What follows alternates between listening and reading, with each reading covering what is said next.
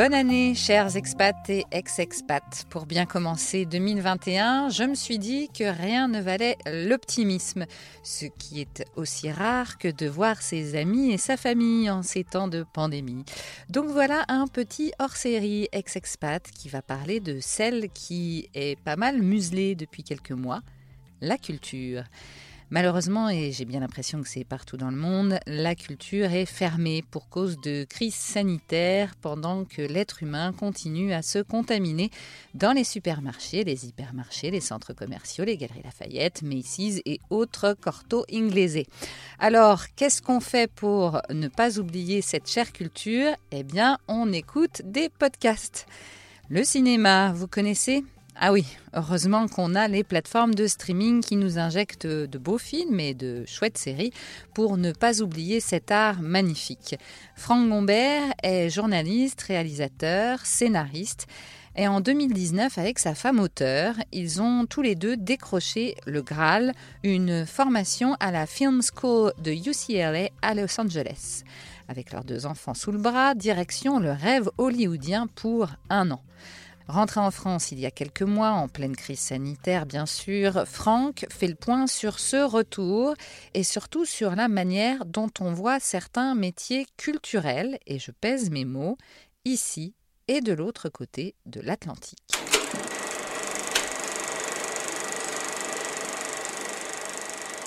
Ça faisait quelques années que quand on rentrait de vacances, etc., sachant que ma femme comme moi, euh, et ensuite les enfants, parce qu'on les habituait à ça, on voyage énormément. On part très très loin de tout, géographiquement, mais aussi dans des univers complètement différents. Et c'est vrai que tous les ans, quand on rentrait, c'était de plus en plus dur parce qu'on on voilà, on s'y retrouvait plus, on avait vraiment du mal à revenir dans, cette atmosphère entre guillemets du quotidien. Et puis, euh, et en parallèle, euh, que ce soit ma femme et moi, on est à la fois euh, journaliste réel, etc. en télé, mais on essaye de développer vraiment la fiction. Et en fait, on a entendu parler d'une formation à UCLA, à la Film School, donc l'école de cinéma de UCLA. On a passé le concours et on l'a eu. Donc euh, bah, quand on l'a eu, on était un peu tout excité et en même temps complètement flippé parce qu'on ne s'attendait pas du tout à l'avoir aussi rapidement. Et là, bah. Et ce qui est fou, c'est que ce soit tous les deux qui l'ayez eu. Alors là, c'est hallucinant. Bah heureusement. Sinon, ça aurait été très compliqué. S'il y en avait qu'un qui l'aurait eu, là, il y aurait eu d'autres débats. Voilà. Heureusement, tous les deux, euh, tous les deux on l'a eu. Euh, donc voilà, euh, devant le fait accompli, tout d'un coup, ça devient réel. Et puis on apprend ça fin février. On décide de partir au plus tard mi-juillet. donc voilà, on a une grande maison, on a une voiture, etc. On met tout en vente, en loc, machin. On commence à chercher des logements là-bas. On inscrit les enfants à l'école, évidemment, et on part. Voilà. Alors, est-ce que, juste pour euh, savoir, vu que vous venez tous les deux du monde artistique, vous êtes partis avant euh, la pandémie, est-ce que vous vous êtes posé euh, une question, puisque vous saviez que vous partiez, je pense, pour un an, est-ce que vous vous êtes posé des questions sur le retour tout de suite ou pas du tout? Vous êtes parti bille en tête? Non, au départ, on était vraiment dans l'idée de se dire, on part un an, mais on verra. Voilà. C'est-à-dire qu'on on, prépare tout pour partir un an, ne serait-ce que des trucs tout cons. Hein. Euh, notre maison, c'est une, on est propriétaire, donc il fallait la mettre en location. Euh, on l'a mise en location meublée. Le bail, c'est un an. Voilà, rien que ça. Euh, sachant aussi qu'on partait pour des études, entre guillemets, hein, ce qui veut dire qu'on n'avait pas d'entrée d'argent, donc il fallait quand même qu'il y ait un peu de pognon qui rentre, justement. Donc la location de la maison, c'est un gros truc. Euh, donc voilà, à la base, on part pour un an. Après, on se dit, euh, si par miracle, on croise Spielberg dans la rue et qu'il a absolument envie de bosser avec nous, ben voilà. mais, je veux dire aussi, par exemple, Pôle emploi ou des choses comme ça, l'intermittence du spectacle, est-ce que vous y avez pensé une seconde ou, bah, On a pensé qu'on allait perdre notre statut, tout simplement. Après, nous, si tu veux, en, en, parallèle, comme tous les deux, on avait la capacité de pouvoir piger là-bas. Moi, je suis aussi chef opérateur on a pigé, mais c'était vraiment pas une priorité. On a fait 8 piges en un an. Donc, euh, c'est-à-dire, on a bossé, euh, on a bossé, allez, on va dire 12 jours euh, payés en un an. Et en plus, pour le coup, on a fait les choses de façon très réglo, c'est-à-dire que le boulot qu'on faisait aux États-Unis, c'est via une boîte que j'ai créée aux États-Unis, c'était déclaré aux États-Unis, c'était pas déclaré en France. Donc, on a, pas, on, a perdu notre statut. Bah, moi, j'ai perdu mon statut. Euh, Hélène, ma femme, l'a pas perdu du fait de cette histoire de Covid, puisqu'elle avait son, renouvellement pendant, Covid time. Après, voilà. Mais non, non, on s'est, on s'est, on s'est quand même lancé dans l'aventure euh, un peu comme ça, quoi. Voilà. Et sachant qu'en plus, euh, Los Angeles particulièrement, c'était un, rêve, un vieux rêve de ma femme. Moi, c'était plus le côté Hollywood. Et puis, et puis voilà, c'était. Non, non, c'était vraiment, ouais, non, on s'est lancé dans le truc en se disant, euh, au pire, ça sera une parenthèse géniale euh, à passer un an avec nos enfants qui grandissent trop vite et qu'un jour on va se retourner, ils seront plus là. Alors, euh, rapidement, puisque le, sujet du podcast c'est le retour, mais raconte-nous un peu le rêve hollywoodien. Eh bien écoute, le rêve hollywoodien, oui, c'est-à-dire en l'occurrence, euh, encore une fois, on est relativement privilégié. Donc, on avait une petite maison, pas loin de la mer, vers Venice Beach. Ça veut dire euh, aller surfer tous les jours euh, avec les gamins. Il fait beau tout le temps à Los Angeles. On a eu 4 jours de pluie en un an. Le rêve californien, dans le sens où, oui, plage, surf, potes, barbecue, etc., etc. Tout ça, c'était génial. On a suivi une formation à qui est l'une des meilleures formations du monde dans le domaine, avec des gens fantastiques. On a rencontré plein de gens. C'est très facile de rencontrer des gens aux États-Unis, en l'occurrence. Donc voilà, nous, à côté de ça, on, s'est fait aussi beaucoup de découvertes de toute la Californie. On a fait énormément de camping sauvage. C'est un peu notre truc, le monde sauvage. Aux États-Unis, tu peux vraiment camper à peu près n'importe où si tu prépares ton truc, à faire des feux dans le désert, etc. etc. Donc tout ça, c'était génial. Après, il y a eu le Covid, donc forcément le Covid ça a changé aussi beaucoup de choses. Hein. C'est-à-dire qu'il y a un moment, voilà, nous euh, à partir de février, on s'est aussi euh, confiné, même si les règles étaient beaucoup moins strictes qu'en France, contrairement à ce qu'on pourrait penser. On s'est quand même nous confinés en tout cas. On a vu beaucoup moins de gens, et puis tout d'un coup les enfants allaient plus à l'école, le faisaient à la maison, voilà comme en France. Hein, donc, donc ça, ça a un peu gâché la fin du voyage ou pas? Bah, ça a gâché la fin du voyage. Oui, en tout cas, dans l'absolu, on aurait préféré que ça n'arrive pas du tout. Je pense à peu près comme tout le monde. Euh, après, quand mes potes me, disent Ah, mais c'est trop con, euh, franchement, que ça vous arrive pendant que vous étiez à Los Angeles, honnêtement, j'étais mieux confiné là-bas qu'ici, je pense. C'est-à-dire que là-bas, encore une fois, on était confiné. Oui, mais le pire truc qui nous arrivait, c'est qu'ils ont fermé les plages pendant deux semaines. Sinon, voilà, on est confiné, mais ça ne nous empêche pas de sortir euh, justement à la plage, puisqu'elles sont immenses et qu'il n'y a personne, d'aller se baigner, d'aller courir. Euh, nous, on bosse beaucoup à la maison, mine de rien, donc ça ne change pas énormément de choses. Et puis encore une fois, euh, l'un des buts de notre voyage, c'était de passer beaucoup de temps tous les quatre, de profiter de ce moment un peu d'une pause enchantée, magique, eh ben là, euh, niveau euh, tous les quatre euh, poses enchantées, là, on était en plein dedans. c'est clair. Donc voilà quoi. Alors moi, ce qui m'intéressait particulièrement dans, dans, du fait de te parler, c'était que j'ai lu un article où tu parlais de cette différence parce que là, on n'a pas encore parlé du CLS, c'est là, où, là où je veux en venir, c'est de cette différence de, de, finalement de position que vous avez, vous les scénaristes et auteurs, euh, et peut-être même tout le monde artistique, je sais pas, tu vas me dire, entre euh, donc euh, comment vous êtes perçu là-bas, comment vous êtes payé aussi, et comment vous êtes perçu ici et comment vous êtes payé ici. Dans un moment où justement nous sommes toujours en plein confinement, on est en décembre 2020. Le 15 décembre, le gouvernement a dit non, nous ne rouvrons pas les lieux de culture. Est-ce que cette expérience que tu as eue à l'autre bout du monde chez les Américains, qu'on est en train un peu de, de, regarder de haut parce que c'est un peu la catastrophe, leur, la pandémie là-bas, euh, est-ce que finalement euh, le retour que tu vis à la fois en France et à la fois dans le monde artistique te fait réfléchir sur, sur la, différence de, de, façon dont c'est géré?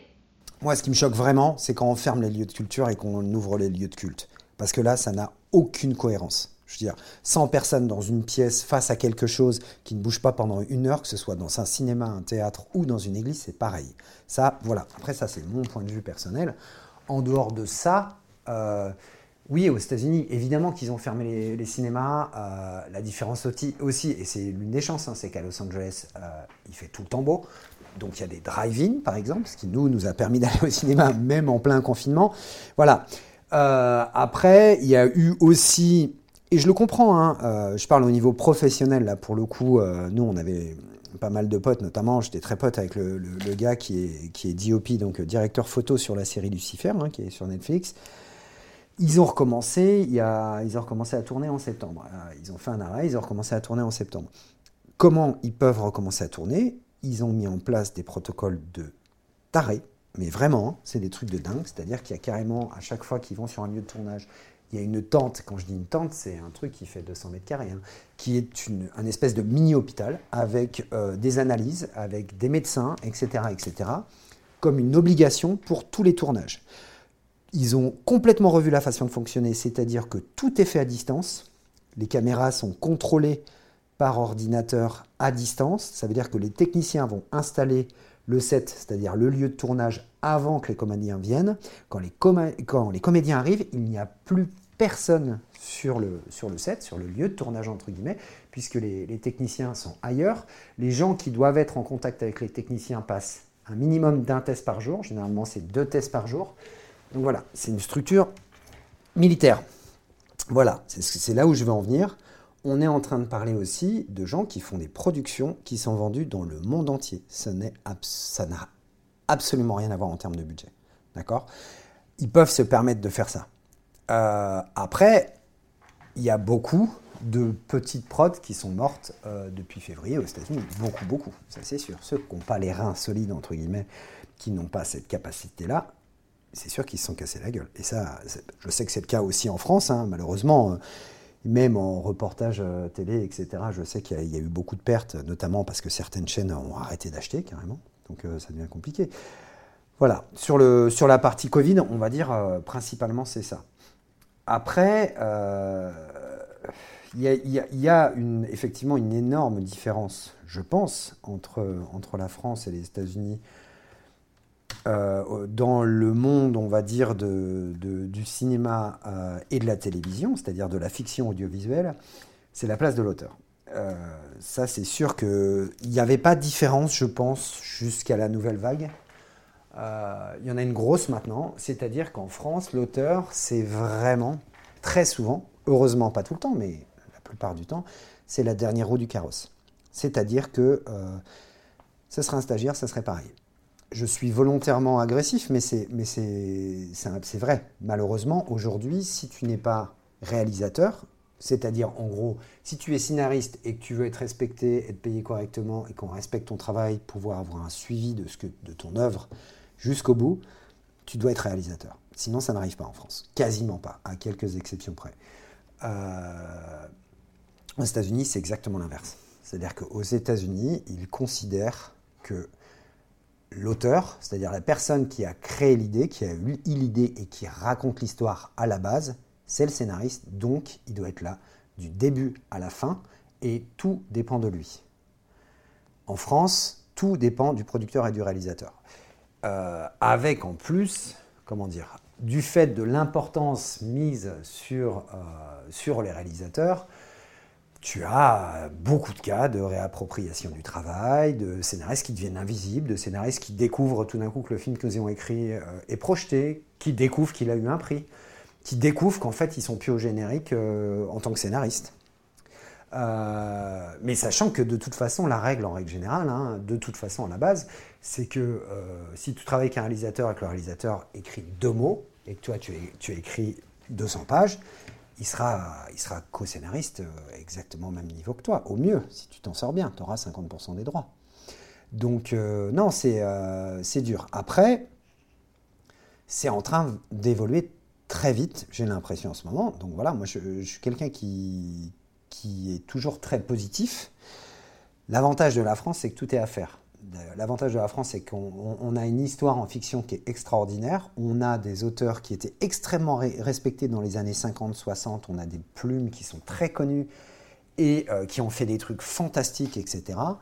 Euh, et puis ça commence à bouger. Ça commence à bouger pour deux choses. Euh, d'abord une chose, ça commence à bouger parce que on se rend compte, en tout cas sur les productions télé, que Certes, on a certaines très bonnes productions de fiction en télé en France. proportionnellement par rapport à ce qui peut exister aux États-Unis, c'est pas tout à fait la même chose. Euh, et quand je dis États-Unis, pardon, je, corrige, États-Unis et Angleterre, euh, qui sont extrêmement forts en fiction, il y a une. Euh, alors c'est dû à plein de raisons, hein, et c'est dû aussi au fait évidemment qu'il y a beaucoup plus de production, etc., etc. Mais il y a une, comment dire, une rigueur d'écriture, une place donnée, je pense, à l'écriture qui est beaucoup plus importante dans ces pays-là, et ça permet évidemment de faire des œuvres qui sont meilleures. Ça paraît complètement logique, mais en France, à la base, ça ne l'était pas forcément. Euh, il se trouve que en France, déjà, on se rend compte de ça. Il y a des gens qui s'y sont attelés. On a depuis quelques années des séries qui renouvellent vraiment la production de fiction télévisuelle en France, c'est clair, et qui sont vraiment des trucs super quali. Euh, donc ça, c'est un côté. Sachant qu'en plus, tout ça est aussi, je pense, poussé par l'arrivée des plateformes. Euh, il y a un article qui est sorti, euh, il y a un article qui est sorti dans Variety, donc qui est le, on dire le magazine sur sur le monde du cinéma et, de, la, fiction télé aux États-Unis, en tout cas à Los Angeles, qui est sorti en décembre dernier, qui a raconté que Netflix France n'est pas content de la façon de fonctionner des producteurs français. Parce que euh, déjà, ils sont très lents. En France, euh, j'ai un copain qui m'a dit ça l'autre jour. Euh, une série, entre le moment où tu commences à l'écrire et le moment où elle est à l'antenne, c'est 5 à 8 ans. Je pense que tu dis ça à un producteur américain, il s'évanouit dans la demi-seconde. Eux, c'est un an. Alors, encore une fois, il y a des histoires de budget, je le comprends complètement, mais il y a une histoire de dynamique, il y a une histoire d'organisation du travail, et encore une fois, une histoire de la place de l'auteur. Et ça, les plateformes sont. ils veulent vraiment ça. Et ça, c'est une bonne nouvelle. Je pense que c'est vraiment une bonne nouvelle pour nous. Euh, et puis l'autre mouvement aussi par rapport à ça, c'est que ça commence à sortir. Alors il y a une, euh, une publication hein, sur un site, euh, un, site très très connu au niveau réseaux sociaux, dont je ne donnerai pas le nom, mais tout le monde va deviner. Et cette page s'appelle Parole de scénariste. Ça a été relayé dans pas mal de médias, Télérama, Libé, etc., etc. ces derniers temps. Cette page, en fait, c'est juste des, scénaristes qui, euh, qui racontent euh, une histoire qu'ils ont vécue et qui montrent des trucs, mais de dingue, ce qui peut arriver dans ce métier, encore une fois, avec des gens en plus qui sont vraiment, vraiment très mal payés par rapport au boulot qu'ils font. Euh, et voilà, ça c'est relayé de partout, ça fait parler de partout. Il y a une prise de conscience, je pense, là-dessus. Je présente Guillaume de Bailly, que vous connaissez mieux sous le nom de Malotru. Bienvenue au bureau des légendes. Bienvenue dans le plus secret des services secrets. Qu'est-ce que ça vous fait de retrouver votre vrai nom? Rien. Vous n'êtes pas agent, vous êtes clandestin. Franck, est-ce que tu as l'impression aussi euh, que l'aventure que tu as vécue à Los Angeles, la chance que tu étais à, à UCLA, justement de pouvoir apprendre peut-être euh, d'eux, et, de le ramener ici, de revenir avec cette, cette expérience et cette euh, et du coup c'est plus qu'une expérience, c'est aussi que tu as appris des choses. Ça peut aussi permettre de faire bouger les choses. Ça peut faire que la France euh, évolue grâce à des gens comme toi ou ta femme. Alors grâce à des, gens comme moi, je n'aurais pas cette prétention, mais euh, en tout cas, ce qui est mis en place, encore une fois, typiquement, prenant un exemple concret, euh, le Bureau des légendes fonctionne comme une série américaine. C'est la seule série qui arrive à faire une saison complète ultra quali tous les ans en France.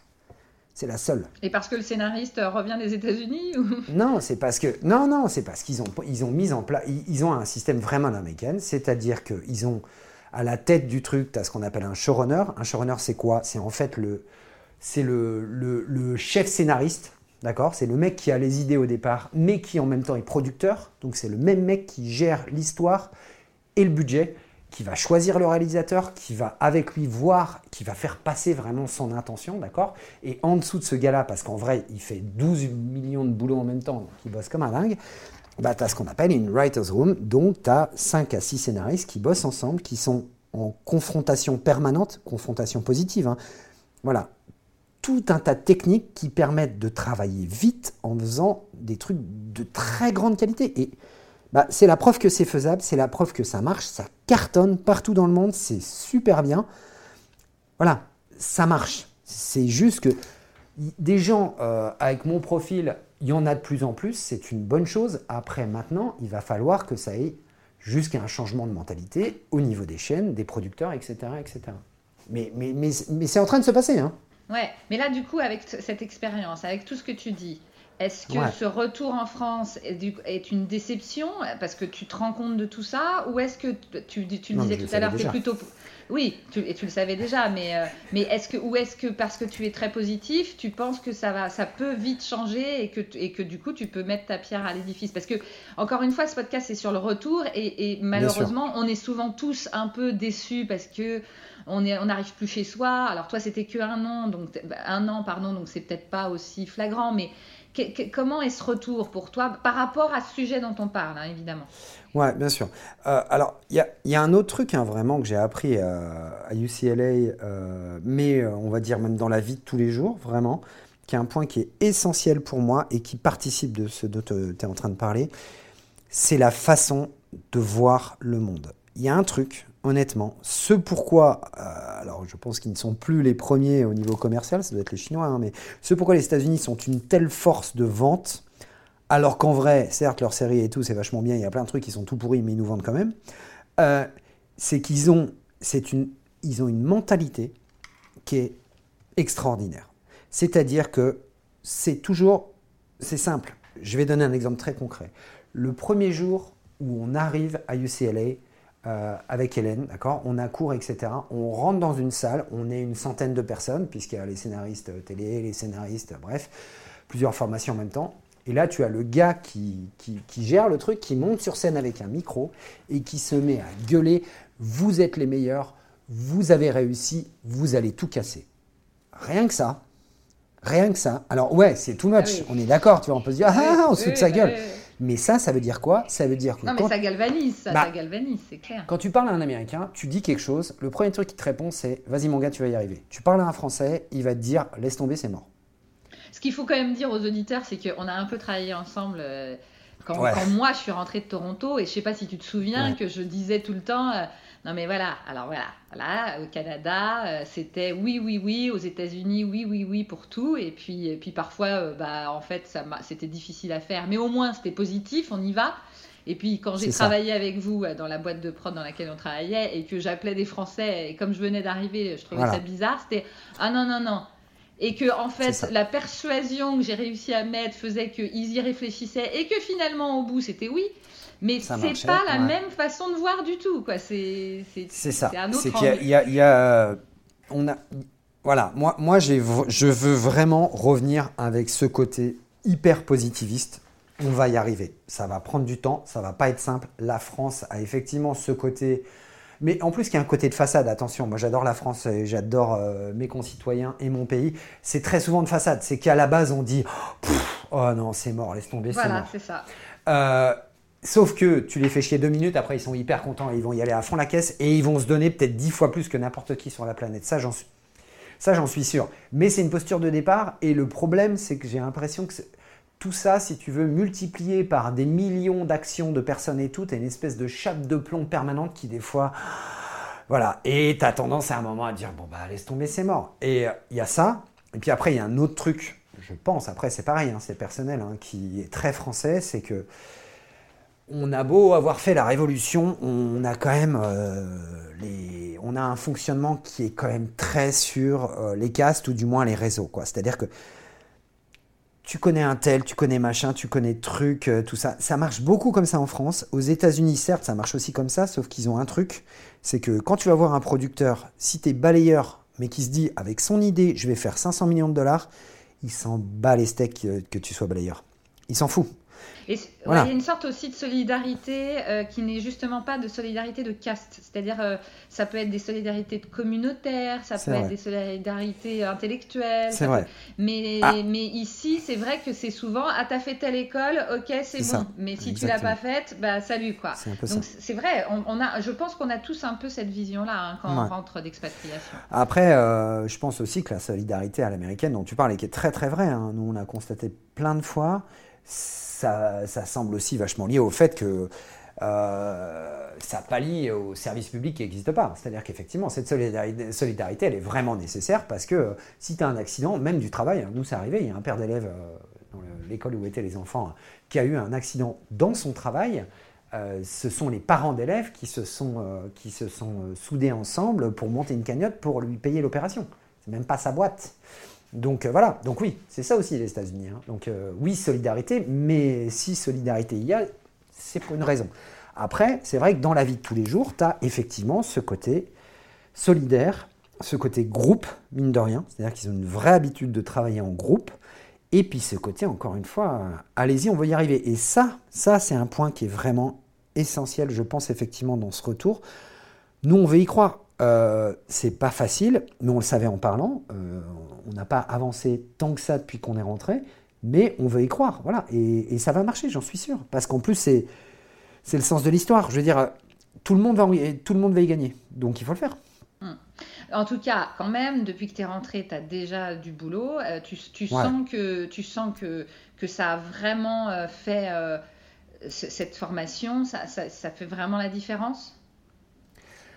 Alors là où, pour la, comment te dire, Euh, là, je pourrais dire oui, ça fait la différence dans le sens où c'est pendant que j'étais en train de faire cette formation que j'ai vendu euh, une série de 10 fois 30 minutes sur, euh, sur une fiction sonore, donc ce qui est vachement bien, parce que c'est une histoire que j'ai écrite, etc. Donc je suis très content, c'est quand même 300 minutes de fiction. Euh, donc ça oui, ça participe bien sûr euh, de, de- ça, si tu veux.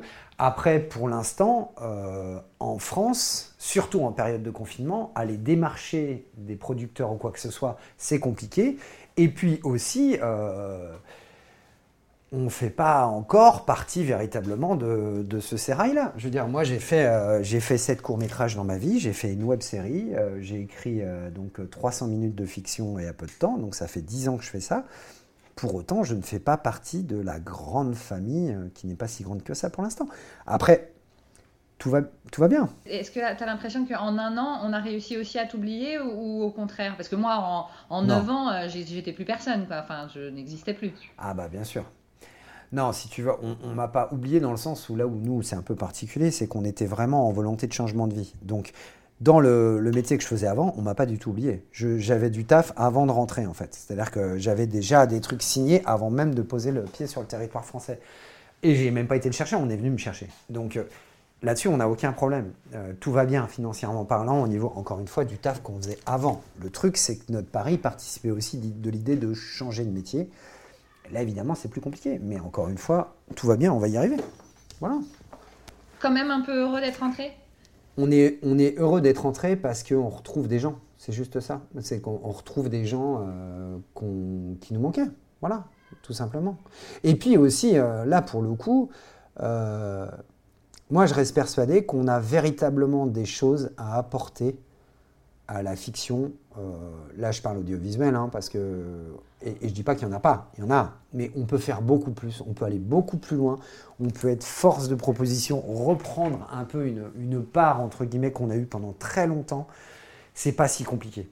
Euh, et voilà, et, et moi j'ai envie de participer à ça, bien sûr. Je veux dire, euh, j'étais très bien aux États-Unis, on était très bien aux États-Unis, j'y retournerai volontiers, je ne ferai pas ma vie là-bas, je reste français. Et c'est une bonne chose. Je veux dire, on a des vraies spécificités qui sont super bonnes, super cool.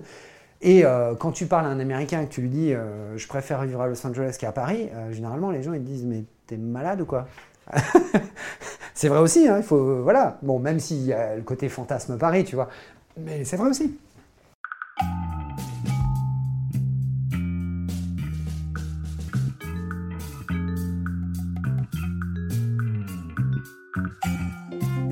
Je voulais vous remercier chaleureusement, même si Ex-Expat est censé être terminé depuis des mois. Vous continuez à écouter très nombreux le podcast partout dans le monde. C'est assez incroyable. Merci donc. D'ailleurs, je dois dire que vous me manquez un peu.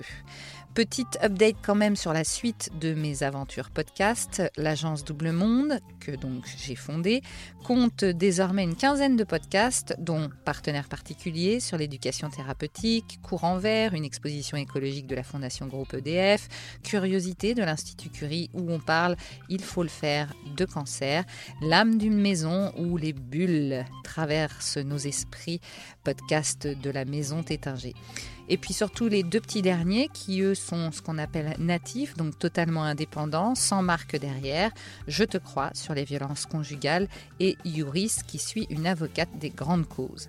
Bref, j'espère vous retrouver dans vos oreilles, que ce soit sur ces podcasts ou bien sûr sur Ex-Expat, très rapidement, où que vous soyez. Et n'hésitez pas d'ailleurs à me proposer des sujets pour des hors-séries d'Ex-Expat. Merci de continuer à écouter Ex-Expat, donc sur toutes les plateformes de podcast et sur YouTube, de nous mettre aussi des commentaires et des petites étoiles sur Apple notamment. Je vais vous dire, ça nous aide vraiment à continuer.